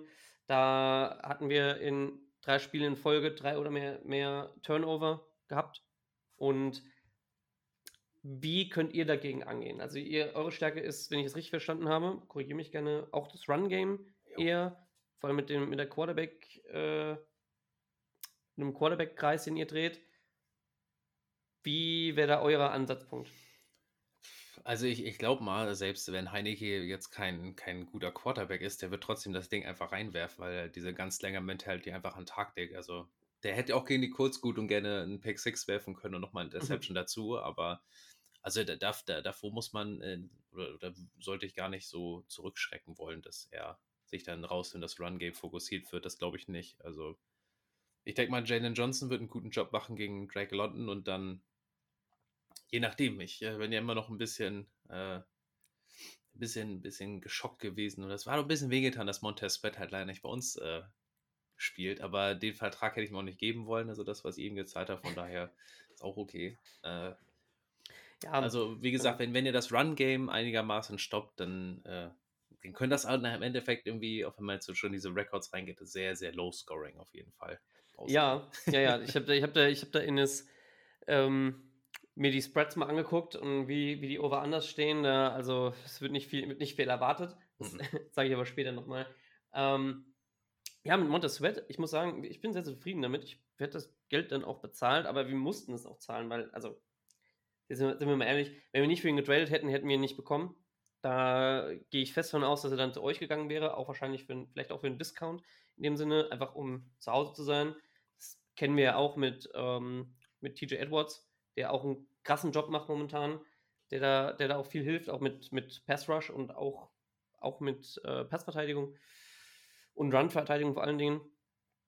Ähm, und ich glaube, da werdet ihr, da habt ihr auch die Möglichkeit, einen sehr, sehr langen Tag zu haben. Wenn das, wenn das Run-Game nicht funktioniert und Taylor Heinecke da ran muss und ähm, wie die Passverteidigung so weiterhalten können, wie wir es bisher gemacht haben und es nicht wieder so eine Highschool Temper 2 Defense wird im Endeffekt. ähm, ich glaube, dann wird es für uns beide, für, für, beide Teams vielleicht sogar ein langer Tag, wenn es, wenn es defense-technisch gut läuft. Total. Was jetzt noch gar nicht angesprochen wurde und was vielleicht auch noch ein bisschen in den Raum geworfen werden sollte, sind eure Titans. Sind ja beide nach Drake London die Spieler mit den meisten Receptions und mit den meisten Receiving Yards. Bei uns ist es so, wir sind grundsätzlich gegen Titans eigentlich mit, äh, mit Jermaine Edmonds ziemlich gut aufgestellt in der Pass Coverage als Linebacker. Hat auch Sam Laporta vor ein paar Wochen komplett aus dem Spiel genommen ich glaube, unter 30 Yards hatte der in dem Spiel oder sogar unter 20. Was man aber sagen muss, letzte Woche gegen David Nchuku sah es nicht so gut aus. Da sind über 100 Yards zugelassen worden. Wie, Kevin, wie siehst du das denn mit euren Titans? Werden die auch eine wichtige Waffe werden in dem Spiel? Na, die sind die einzige Waffe neben Drake London, weil wir haben ja auch keine Receiver mehr. Also, was heißt nicht mehr? Wir, wir hatten nie welche, auch die letzten Jahre nicht. Also, Mac Hollins ist ja eigentlich unser Wide Receiver 2, aber da muss man jetzt auch nicht, nicht viel erwarten. Danach kommt Cadarrell Hodge, Scotty Miller. Ja, so, und das, das ist natürlich klar, dass irgendwie Kyle Pitts und John Smith dann beide eine, eine riesige Ladung immer abkriegen an, an äh, Targets. Ähm, ich würde sogar aber so weit gehen, dass John Smith eigentlich der gefährlichere momentan von beiden ist. Es ist mit Pitts sehr, sehr leidig. Ähm, alle haben irgendwie immer noch so ein Bild von ihm vom, vom Draft Day im Kopf, dieser athletische Hybrid-Tight Wide Receiver, der nur Mismatches erzeugt. Davon sehen wir seit zwei Jahren irgendwie nichts mehr. Also in der Rookie-Saison sehr gut. Mittlerweile, ob ihm der Effort irgendwie fehlt, das Roadrunning wirkt sehr behäbig. Das ist sehr, sehr schwer. Also mhm. Wir sind selber manchmal ein bisschen äh, am, am Grübeln und am Überlegen, woran das wirklich liegt. und äh, sind sogar nicht abgeneigt, in der Offseason uns von dem zu trennen, falls man darüber nachdenkt. Ja, wäre ich auch nicht abgeneigt, vielleicht da reinzugucken. Weil, also, ich meine, natürlich kann es, sein, kann es sein, dass er, nachdem er in der Rookie-Saison war, ja fast die einzige Waffe, die, die ihr dann noch hattet. Ja. Danach kam Drake London und irgendwie hat aber alles nicht so wirklich gepasst. Vielleicht, ich weiß nicht, vielleicht auch mit den, mit den Quarterbacks zusammen. Und das fand ich sehr schade, weil, also, Kyle Pitts, wenn er das hätte, sein Potenzial entfaltet hätte, ich glaube, dann wäre es auch jetzt eine Waffe gewesen, die euch vorangebracht hätte oder haben oder, oder voranbringen kann. So, also finde ich, find ich sehr schade, vor allem wenn ihr dann neuen, wenn ihr euch einen neuen QB holt. Ich weiß nicht, inwieweit das im Raum steht für euch. Muss ja. Also ich glaube nicht, dass wir in der Offseason darum rumkommen. Da wird Heineken irgendwie als Backup bleiben, wenn überhaupt. Ähm, ob das jetzt über einen Draft passiert, ob das durch ein Signing von einem Veteran oder ein Trade ist, gar keine Ahnung. Das liegt, glaube ich, oder äh, hängt damit zusammen, ob Arthur Smith dann noch Headcoach bleibt. Ich glaube, wenn wir einen neuen Headcoach kriegen, die Playoffs verpassen, dann werden wir auf jeden Fall jemand Neues holen. Ähm, ansonsten, das, ne, das, Gerücht geht ja irgendwie schon seit Anfang der Saison, ob, ob, ob Fields äh, getradet wird, ob Tannehill gesigned wird jetzt mit Russell Wilson, der ja wohl entlassen wird bei Denver, der nächste Kandidat. Ich habe keine Ahnung. Es ist Chaos. Weiß ich nicht. Also je nachdem, ob wirklich wer bei uns der Headcoach wird, mhm. ähm, kann man da ein bisschen weiter drauf gucken, aber bis äh, mindestens mal Ende Januar wird da keine Klarheit sein. Es bleibt, es bleibt spannend, auch, auch mit Russell Wilson. Ich habe es heute, auch, heute auch gelesen. Es ist ja auch Vogelbild. Naja. Ähm, Matze, wenn du da nicht, wenn du keine Frage mehr dazu hast, zur Offense, Defense, ich glaube, wir haben es ganz gut abgegrast. Also, um es nochmal zusammenzufassen, wenn wir jetzt äh, lange drüber geredet haben, von euch, für unsere, für unsere Offense, wäre es die Möglichkeit, wäre es der Weg zu sagen, okay, Justin Fields muss laufen und er müsse gut passen können im Endeffekt, weil sonst das Run-Game wahrscheinlich durch eure gute, sehr, sehr gute Def äh, Run-Defense gestoppt werden wird. Wir müssen mal so erwarten. Und auf der anderen Seite sieht es quasi ähnlich aus. Ja, also klar, Taylor Heineke ist jetzt nicht der Rushing QB schlechthin. Ich meine, er kann auch laufen irgendwo, aber nicht, in der, nicht so dynamisch wie Fields, wenn man mal so ehrlich ist. Ja, klar, klar. Ähm, aber klar ist das, ist das glaube ich, das Ding, wo man irgendwie angreifen kann. Und vor allem, vielleicht kann man John Smith und Kyle Pitts im Gegensatz zu Drake London, ich glaube, da wird mit Jalen Johnson und auch auf der anderen Seite, unsere Rookies schlagen sich mittlerweile auch sehr, sehr gut, da nicht viel Möglichkeit sein, da großartig Yards zu holen für die Wide Receiver. Aber in der Mitte besteht halt die Chance natürlich immer. Wir hatten David Njoku, klar Sam Laporta, aber Kyle Pitts und John Smith, oder vor allem Kyle Pitts, ist, glaube ich, talenttechnisch und eine ganz andere Nummer als Sam Laporta, wenn er sehr, sehr gut ist, diese Saison. Aber wir werden es dann sehen. Hast du uns, wir haben ja in unseren Plan geschickt, hast du uns ein, ein Key-Matchup oder dein spannendes Matchup für dieses Spiel mitgebracht? Das ist tatsächlich keine, keine Spieler, das ist einfach eure D-Line gegen unsere O-Line. Also äh, unsere O-Line soll wieder komplett fit sein. Die war die letzten drei Wochen auch durchrotiert, weil Lindström auch verletzt war, Matthews und McGarry raus. Ähm, also ich glaube, wenn, wenn wir einen guten Push schaffen, dass wir unser Run-Game etablieren, ist das das Key-Matchup, sind die beiden Lines gegeneinander. Wenn, wenn unsere O-Line da einen guten Job macht, das macht sie ja eigentlich sonst die ganze Jahr schon, da sind wir auch immer überall Top 5, Top 10, äh, können wir das Run-Game auch etablieren und dadurch da ein bisschen Erfolg rausziehen, ja. Ja, das mit der revolvierenden O-Line, das kennen wir auch. Das haben wir auch zu Genüge durchgemacht, durchgemacht diese Saison. Ähm, Matze, was ist denn dein Key-Matchup in dem Spiel? Ja, ich habe ein Matchup von zwei Spielern, die jetzt nicht direkt, also wie jetzt O-Line, D-Line, direkt gegeneinander spielen, sondern ich habe Justin Fields versus Jesse Bates. Oh, Wir haben Jesse Bates schon angesprochen, ähm, einer der besten Safeties in der NFL, hat sechs Interceptions bisher schon. Und Justin Fields ist doch schon ab und zu gerne mal Turnover anfällig. Man hat es letzte Woche wieder gesehen bei, dem, bei der Interception auf Khalil Herbert, die einfach wirklich gnadenlos unterworfen war. Ja, es kann gut und gerne immer wieder mal ein Turnover von Fields Seite dabei sein und ich glaube, mit Jesse Bates auf Safety ist es ein ganz spannendes Matchup, wo auf jeden Fall ja, für euch was drinnen sein könnte, wenn ich das jetzt mal so auf der Turnover-Seite äh, ja, sagen kann. Ist für mich ein wichtiges Matchup. Finde ich sehr spicy. Also, das ähm, ist, glaube ich, auch das erste QB-Safety-Matchup, das wir diese Saison hatten, wo wir, wo wir ein Hauptaugenmerk drauf gelegt haben. ich fände es sehr spannend, DJ Moore und AJ Terrell, wenn es klappt. Oder halt auf der Gegenseite natürlich unsere O-Line gegen eure D-Line. Inwieweit die durchhalten kann, insbesondere die Interior, weil unser bester O-Line-Spieler fehlt. Der ist, hat, ist leider im Concussion-Protokoll. Mhm. Und ich glaube, dass da ja die Türen offen stehen könnten, wenn wir, wenn wir Pech haben. Unter Cody Whitehead einen schlechten Tag erwischt. Was man, was man ja zu äh, AJ Terrell gegen DJ Moore noch sagen muss. Also DJ Moore hat sich letzte Woche äh, am Knöchel verletzt, direkt am Anfang des Spiels, hat dann aber das Spiel irgendwie leidgequält durchgezogen. Ich habe jetzt auch mal einen Injury Report angeschaut, da steht er gar nicht drauf. Also okay. sieht gut aus, dass er spielt. Was man aber sagen muss, er wird halt vermutlich im Receiving unsere einzige Anspielstation sein am Sonntag. Darnell Mooney äh, ist mit Concussion zu 99 Prozent raus. Wir haben Tyler Scott noch, der sehr underwhelming performt als Rookie. EQ ist wieder da, aber von EQ kann man jetzt auch kein 100-Yard-Spiel erwarten. Also ich glaube, Cole Matt ist raus, genau. Ich glaube, DJ Moore wird die einzige Anspielstation und muss Targets nach Targets bekommen. Also ich glaube, das wird eins der spannendsten Matchups auch noch. Hm, ja, ja, definitiv. Das kann, kann, kann sehr, sehr gut sein. Cole Matt ist mit dem Knie, hat er nicht, bisher nicht trainiert ob er jetzt raus ist oder nicht, ich glaube, ich denke mal, ist questionable. Ähm, das werden wir dann, ja, Freitag, denke ich mal, Freitag spätestens, spätestens Sonntag dann sehen. Wird schwierig dann, wenn wir dann wirklich fast gar nichts mehr haben an, an Anspielstationen. Dann, ja, wird es ein ganz spannendes Spiel. Ja, das muss dann so ein, das muss dann so ein DJ Moore gegen Commanders Spiel werden. So ein 2 oder 30 Yard, 10 Receptions Game. anders, anders wird die Hoffnung im Passing Game, ja, wird keine da sein. Die Hauptfrage, die mir sich mir jetzt noch stellt, wenn man an Lugetzi denkt, wie seid ihr denn so gegen Screens? Anfällig. Wie dich, ja, also, oh, verdammt. Ey. Wirklich, also wir haben, wir haben auch schon, also, also gegen Tampa war das ganz schlimm, was, was White mit uns gemacht hat. Dann mhm. war das gegen, ach, gegen die Commanders, ganz fast am Anfang der Saison. Haben wir auch so ein 26er Screen uns einfach eingefangen von Robinson, wo auch alle dachten, so bei dritter und lang. Ja, wie, ja. wie, kann, wie kann das passieren? Ja, also das ist äh, nicht, nicht so gut, nee.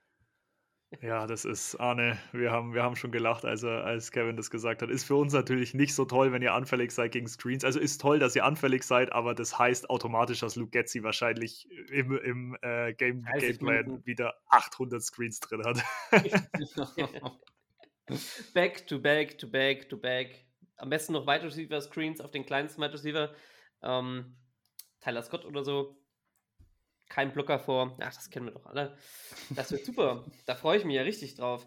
Ähm, was wäre für dich denn was, was sich an diesem Spiel überraschen könnte? Wenn wir jetzt so das alles gegenübergestellt haben, unsere Key-Matchups haben, was würde dich überraschen? Unsere D-Line schafft es nicht, Druck auszuüben auf Justin Fields und lässt ihn sich einfach mal entfalten. Und ich weiß ja, dass, äh, oder ihr beide ja sowieso, aber Fields ist ja auch durchaus mal für ein High-Passing-Game gut, auch wenn jetzt Daniel Mooney als äh, zweite Waffe ausfällt und, und wahrscheinlich auch Komet. Ähm, ich ich glaube aber, wenn, wenn du keinen richtigen Druck erzeugen kannst, äh, und ja. vielleicht schaffen wir es nicht, den Pocket Push zu machen und dann hat er alle Zeit der Welt und kann rausrotieren und das wird dann ungemütlich. Ja, ja das ist richtig, das haben wir in, in ein paar Spielen die Saison erlebt. Wenn er keinen Druck kriegt oder keinen so heftigen Druck kriegt, dann kann er tatsächlich auch durch die Luft irgendwo schon was reißen.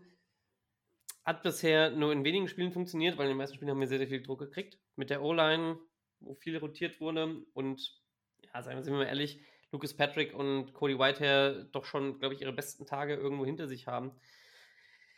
Bleibt spannend. Ich glaube, das wäre tatsächlich auch eine sehr, sehr große Überraschung und ich meine, uns würde es freuen, im Endeffekt, so oder so, aber ähm, ja, für euch wäre es wahrscheinlich dann nicht so cool.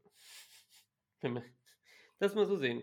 Ähm, dann, saisontechnisch, haben wir jetzt zu dem Zeitpunkt immer so unsere Bold Predictions angebracht. Das ist so ein fester Bestandteil und äh, bisher war der eigentlich immer ganz witzig, weil ich meine, Matze, ich weiß nicht, wenn Daniel Mooney raus ist, kann er seine Standard Bold Prediction nicht reinhauen. Aber der Gast darf gerne beginnen, uns ein bis zwei Bold Predictions zu nennen. Ich habe mir gerade schon Gedanken darüber gemacht. Äh, Bold Prediction 1, Pitts geht über 100 Yards. Wir haben ja gesagt, eigentlich, eigentlich kann es gar nicht klappen, aber doch. In dem Spiel traue ich es ihm einfach mal zu. Und äh, Bold Prediction 2 ist, wir halten euch unter 10 Punkten. Ist vielleicht gar nicht ganz so bold, aber doch, ich finde schon. Doch, ich finde schon. Fields und Co. unter 10 Punkte ist hart. Vor allem Caro Santos unter 10 Punkten. Wenn es bei uns nicht läuft, ja. Caro Santos haut dann schon immer noch ein paar Dinger rein. Also, ja. Ja, eine Sache, was mich überraschen würde, wäre, dass Tyler Heinecke keine Turnover produziert. Also ich glaube, wir sind, was Sache, was Turnover angeht, gerade wirklich gut drauf. Klar, gegen die Browns war es jetzt ohne, äh, gegen die Cardinals, ich glaube, hatten wir auch kein Turnover, aber die Wochen davor hatten wir immer sehr, sehr viele Turnover gegen die Vikings, gegen die Lions. Und ich glaube, wir sind da ganz gut aufgestellt gerade. Deswegen knüpft da meine Bow Prediction an, meine erste. Und zwar sage ich, dass die Bears Defense Tyler Heinecke mindestens dreimal interceptet. Uh. Nicht unmöglich, ja. Das ist stark. Das ist stark. Ich glaube, ich gehe mal da, gehe bei dem Ding, ich habe das jetzt eigentlich fast jedes Spiel gehabt als Bold Prediction, drei oder mehr Turnover oder Interceptions. Ich gehe die andere Richtung. Ich sag, ich bin mal bold und sage, wir machen keine. Keine Turnover da mal in die Negativrichtung, aber auf der anderen Seite bin ich bold und sage, Justin Fields, der wirft, wirft sich einen Wund in, äh, in diesem Spiel und der macht seine 250 Yards. so, das ist traurig, aber das ist so ein, ein, ein Traumstat, dem wir so, äh, also nicht Total Yards, sondern, sondern er macht seine, seine Air Yards, Passing Yards. Ja, auf jeden Fall ganz spannend. Die 250 Yards sind ja immer so eine Benchmark für uns und wir sagen es gefühlt jedes Spiel wieder. ja, das ist meine Benchmark, aber es klappt nicht so häufig, leider. Es klappt leider nicht so, nicht so häufig. Oh Mann, ey. Ja, meine letzte, meine letzte Ball Prediction noch. Ähm, ich sage einfach, wir, Gervon Dexter, Gervon Dexter, auch ein sehr beliebtes Thema die letzten Wochen bei uns. Ich sage, unser Rookie äh, Defensive Tackle knüpft an seine Leistungen an und macht mindestens 1,56. Also er hat bisher einen Career Sack. Letzte Woche Total. war er wieder ganz knapp vor dem zweiten und ich glaube, diese Woche scheppert's, um es mal auf Bayerisch zu sagen. Und es kommen mindestens 1,5 Sacks dazu. Schön, schön. Finde ich stark. Ähm, Kevin, wenn du sonst keine Bold Prediction noch hast, zufällig, die dir jetzt auch vielleicht spontan noch einfällt, die du nachwerfen willst, nachdem du unsere gehört hast, kommen wir noch ganz kurz zu den Predictions fürs Spiel. Also, ich habe es vorhin schon erwähnt, ja, die, ich habe mir die, die Lions und die Betting Odds mal angeschaut. Wir sind zu Hause Three-Point-Favorite, was ich ein bisschen knapp finde, aber es kann gut sein, so wie, so wie die Defenses momentan spielen, dass es dann doch knapp wird. Und der Over-Under liegt bei 38 Punkten. Das ist natürlich nicht so viel. Das ist mal gar nicht so viel. Ähm, ich würde eigentlich schätzen, dass wir da komfortabel das Over kriegen. Also insgesamt, nicht, äh, nicht nur die Bears, sondern insgesamt über 38 Punkte, würde ich darauf wetten, ehrlicherweise. Ähm, egal wie gut die Defenses sind, immer, es gibt zwischendurch immer mal so ein Mental Lapse, das haben wir gegen die Browns gesehen, ähm, das haben wir gegen die Lions, gegen die Vikings gesehen. Es gibt, es gibt so einen Punkt, da schalten die eben die Köpfe aus und dann funktioniert es doch irgendwo mit den Punkten. Ich weiß nicht, wie das bei euch aussieht, aber ich glaube, wir kommen da über die 40 Punkte, äh, über 38 Punkte schon komfortabel. Da äh, Gehe ich mit. Ich hatte ja die Bold Prediction euch unter 10 zu halten, aber die normale Prediction sieht dann auch, dass beide Teams über 20 machen. Ja. Ja, ja, ich glaube, ich, ich glaube, es wird auch gegebenenfalls eng. Ähm, ich würde einfach mal meine, meine Game Prediction raushauen, was die Punkte angeht. Und zwar, ja, wir gewinnen, klar, ja, ähm, mit äh, knapp 27 zu 24 Punkten. Und damit hat dann Justin Fields auch ein Statement-Game gegen Atlanta Falcons, wo er vielleicht ja landet nach dieser Saison, man weiß es nicht. Ähm, und würde sagen, damit kommen wir einen Schritt weiter in die Richtung, in die wir eigentlich vor der Saison gesagt hätten, okay, es wird eine okay Saison, keine klasse Saison, es sind noch viele Löcher, aber wir haben ein Team, das sich ein bisschen gesteigert, das sich fast stark gesteigert hat zum Vergleich zur letzten Saison. Ja, meine, meine Prediction, Game Prediction ist ein bisschen aus, auf meiner anfangs erwähnten Nostalgie gestützt. 2017 haben wir 23-17 verloren und ich drehe das dieses Mal um. Ich sage, wir gewinnen dieses Mal 23 zu 17. Und ja, einfach so ein bisschen Revenge für mich und so ein Balsam für die Seele. Deswegen, das ist mein Tipp. Willst du nicht nochmal Austin Hooper für so ein 75 Jahre vor deinem geistigen Auge sehen, oder? Oh, das wäre auch schön. Ja, bitte, bitte nicht, es geht nicht mehr. Da war, war noch Matt Ryan da, da war die Welt noch in Ordnung bei uns quasi. Oh Das stimmt, das stimmt. Gemacht, ja, das stimmt. Äh, ich bin tatsächlich auch beim 27-24, aber für uns. War die ganze Zeit im, im Kopf das Ergebnis. Ich glaube, das wird relativ offen. Ähm, Ich denke auch. auf jeden Fall knacken wir bei die 38,5 zusammen. Also Ja, ja. würde mich Aber- schockieren, wenn das so ein 14-10 wird oder sowas. Glaube Ja. ich nicht. Ja, Ja, glaube ich auch. Was ich noch gesehen habe, es soll 2 Grad haben, gefühlt minus 1. Ist ja für euch, für euch schon ein bisschen, bisschen schwieriger. Und ich habe auch geschaut, auswärts steht ja aktuell 2 und 5. Also ist dann schon sehr zuversichtlich, die 27, 24. Also ich sag mal, von den Rahmenbedingungen sp- spricht viel für uns. Aber gut, was heißt das schon? Ah, Wäre eine Chance für Bijan, hier da nochmal einen rauszuhauen zum Ende des Jahres. Vielleicht weiß ich in der nicht. Kälte. Wenn ich als Referenz das äh, Panther-Spiel von vor zwei Wochen nehme, dann wird das auf jeden Fall ganz schlimm für uns. Im strömenden Regen in Charlotte. Boah. Ah, i. Ja, nee. Oh Gott. Ja, oh Gott, das war ja ein Trauerspiel. Das wäre richtig. Fast so schlimm, fast so schlimm wie, wie Patriots Colts in Deutschland, aber Hm. ja, gut. Ähm, ja, dann, ich meine, wir haben das Spiel soweit abgegrast. Wir hatten uns noch ein bisschen vorgenommen, über Justin Fields zu sprechen, weil es war ja schon immer irgendwo im Raum, weil er kommt aus Georgia, ist auch aus der Nähe, glaube ich, von, von Atlanta irgendwo, dass er zumindest, wenn er ihr da ein größeres Interesse dran hätte, gegebenenfalls vielleicht für ihn zu traden oder sonst irgendwie. Ich weiß nicht. Also, ähm, ich glaube, du hattest die Frage in den Raum gestellt, was würden wir denn für ihn haben wollen? Ja, also es kursieren viele wilde Gerüchte und ähm, ich habe auch gelesen, dass einige annehmen, ja, ein First Rounder für Fields geht schon raus. Ich weiß es nicht. Ähm, ich weiß es nicht, ehrlicherweise, ob das gehen würde, aber wenn dann nur ein First Rounder ohne irgendwelche anderen Perks dazu. Wenn ich mir das Trade Package von Sam Darnold damals angucke äh, zu den Panthers, obwohl die Panthers trade-technisch ja einfach nicht so clever sind, wie wir bis jetzt ja gemerkt haben, mit, was war das, ein Second, Fourth und Fifth, irgendwie sowas Ja, in der genau. Richtung, ne? Ja. Ähm, ja, können das schon im Rahmen sein. Also, was wäre denn dein Wunschpreis? Maximal ein Zweitrunden-Pick. Weil, also alles, was man bis jetzt von Fields gesehen in drei Jahren, spricht ja nicht dafür oder noch nicht dafür, keine Ahnung, dass er irgendwo auf irgendeine Art und Weise Elite ist. Oder, oder Ja. zumindest nicht, nicht mal gut. Er ist halt nicht beständig. Das er, hat immer diese zwei, drei Spiele, wo man denkt, boah, der hat es geschafft, ne? Wahnsinn.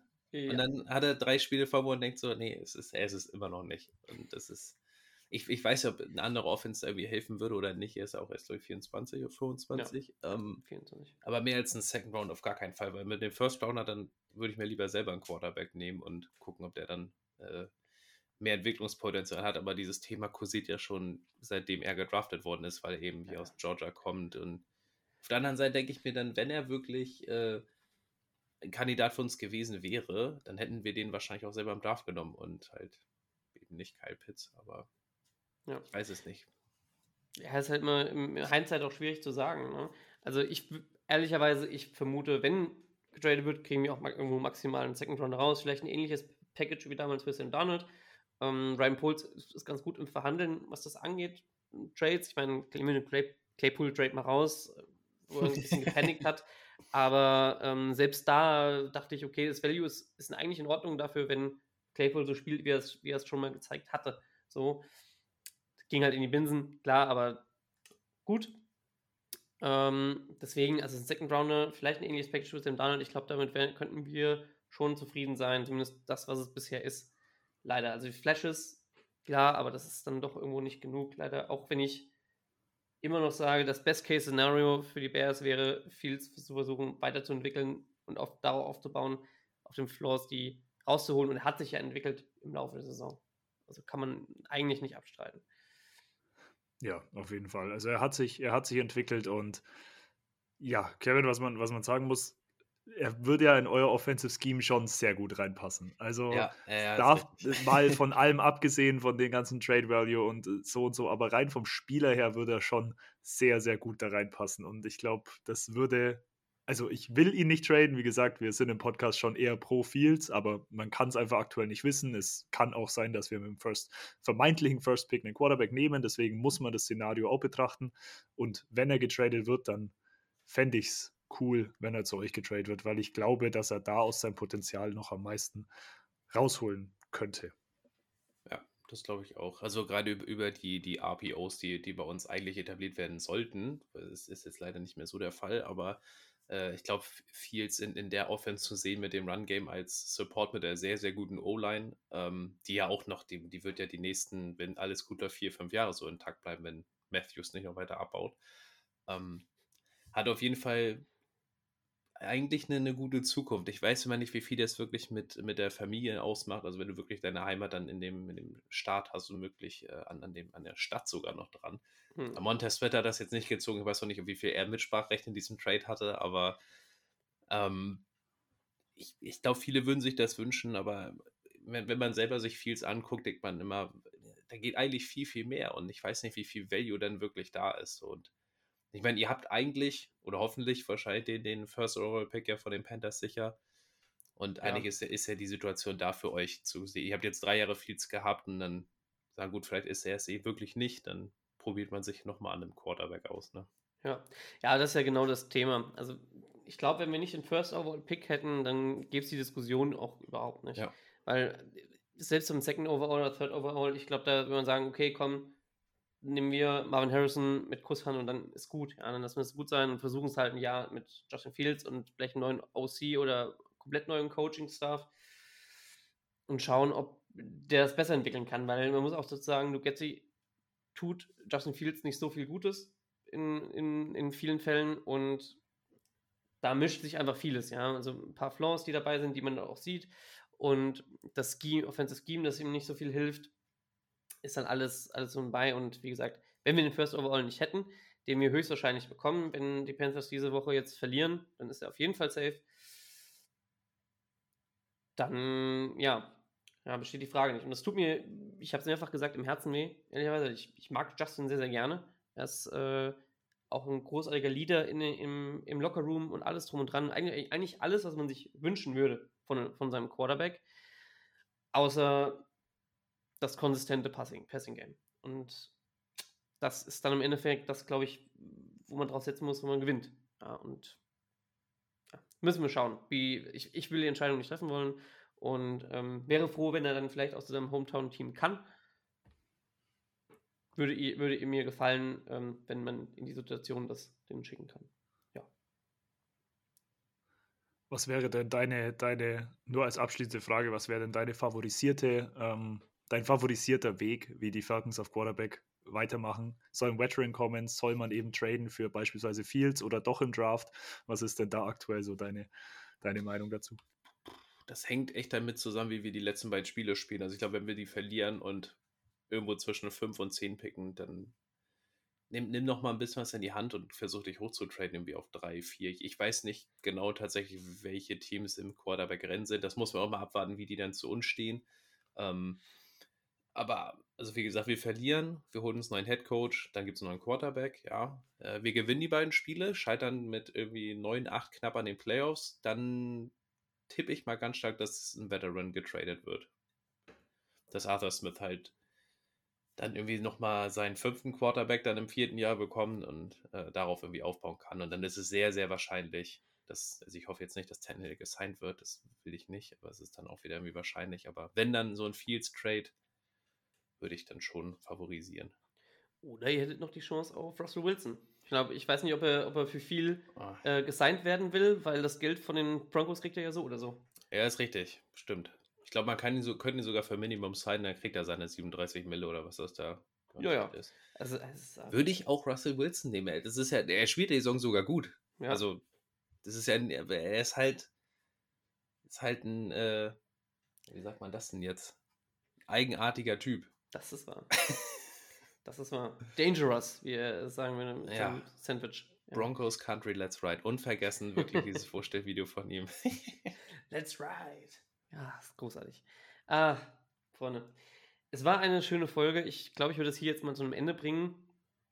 Ähm, wenn ihr nichts mehr habt, worüber wir noch sprechen wollen, sieht nicht so aus. Dann würde ich sagen, vielen Dank, Leute, dass ihr zugehört habt. Hört bei uns rein. Hört, hoffentlich habt ihr die ganze Folge gehört und die hat euch, hat euch gefallen. Wenn es euch gefallen hat, liked, reviewed. Hört gerne bei den Atlanta Falcons Germany nochmal rein. Und ja, germanbestcave.de. Alles, was ihr wissen wollt zu unserem Fanclub, werdet Mitglied. Und ansonsten kann ich nur verbleiben mit einem gepflegten Bear Down. Bear Down, Leute, guten Rutsch ins neue Jahr. Letzte Folge dieses Jahr. Ich denke, das darf ich für Arne auch sagen. Oder Arne sagt es ja. gerne auch nochmal. Einen guten Rutsch ins neue Jahr. Genau, Leute, Bear Down und das letzte Wort hat unser Gast. Alles klar, Leute, ich wünsche euch natürlich auch einen guten Rutsch. Rise up und äh, nächsten Dienstag 17.30 Uhr die Spielzusammenfassung von uns gegen die Bears. Live überall auf allen Social Media Plattformen. Kommt ah, auf jeden Fall ihr? vorbei. Seht ihr, da habt ihr es gehört. War jetzt nicht das letzte Wort, aber. Alles okay.